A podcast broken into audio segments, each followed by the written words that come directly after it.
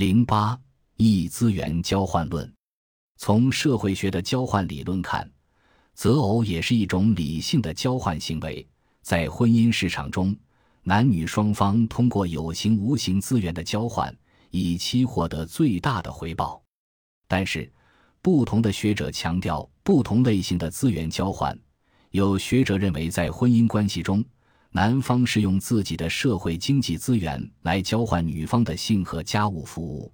也有学者强调，男方用社会经济资源交换女方的种族地位和文化资本。从现有的研究看，在择偶过程中，男女双方的资源交换有以下几种类型：一是男性用社会经济资源与女性的外表吸引力相交换。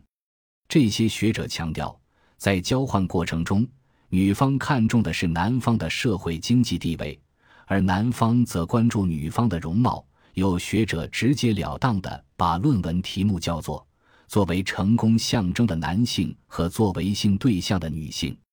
这种标准与中国存在的郎才、才、女貌的择偶标准相一致。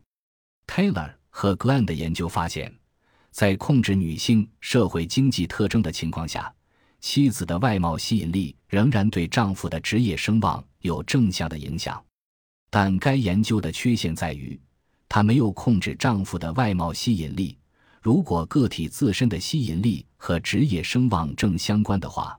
那么表面上的交换效应更可能是夫妻之间基于吸引力同类匹配的结果。Stevens 等人一九九零的研究表明，在同时控制丈夫的吸引力和妻子的教育程度的条件下，妻子的吸引力。对丈夫的教育并没有影响。二是男性的社会经济资源与女性的持家能力交换，这种类型的交换与我国男主外女主内的现象相吻合。然而，随着女性教育程度和就业率的提高，以及家务劳动社会化的逐步出现，这种交换模式也受到一定程度的影响和冲击。三是男性的社会经济地位与女性的种族地位交换，这种视角最早由莫顿和戴维斯提出，因而也有学者称之为莫顿一戴维斯假设。该假设认为，对一个种族地位较低的男性而言，社会经济地位较高的社会成员更有可能外婚，找一个种族地位较高的异性。在莫顿看来。高地位的黑人男性与低地位的白人女性之间的族籍婚姻是一种非正式的交换，即黑人用较高的社会地位换取白人的种族优势。这是在社会学择偶研究中受到关注最多的交换模式之一，是用来解释族籍通婚的主要理论视角。但是，从后文对实证研究的回顾中可以看到。该假设并没有得到经验资料的充分支持。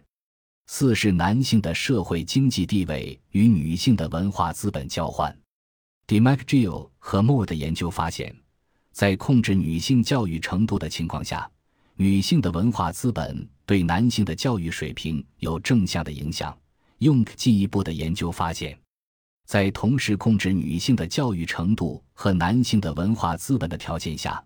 女性的文化资本与男性的教育水平依然存在显著的偏相关，从而为交换理论提供了支持的依据。从上述四种常见的资源交换类型可以看出，对社会经济地位较低的女性来说，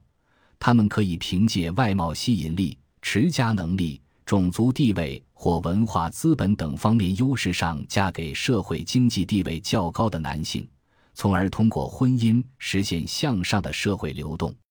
择偶作为一种社会交换，与市场上的纯经济交换也存在区别。首先，经济交换存在一个交换双方讨价还价的过程，而社会交换在一些情况下是一种无意识或下意识的举动。其次，社会交换把无形资源纳入了研究的范畴。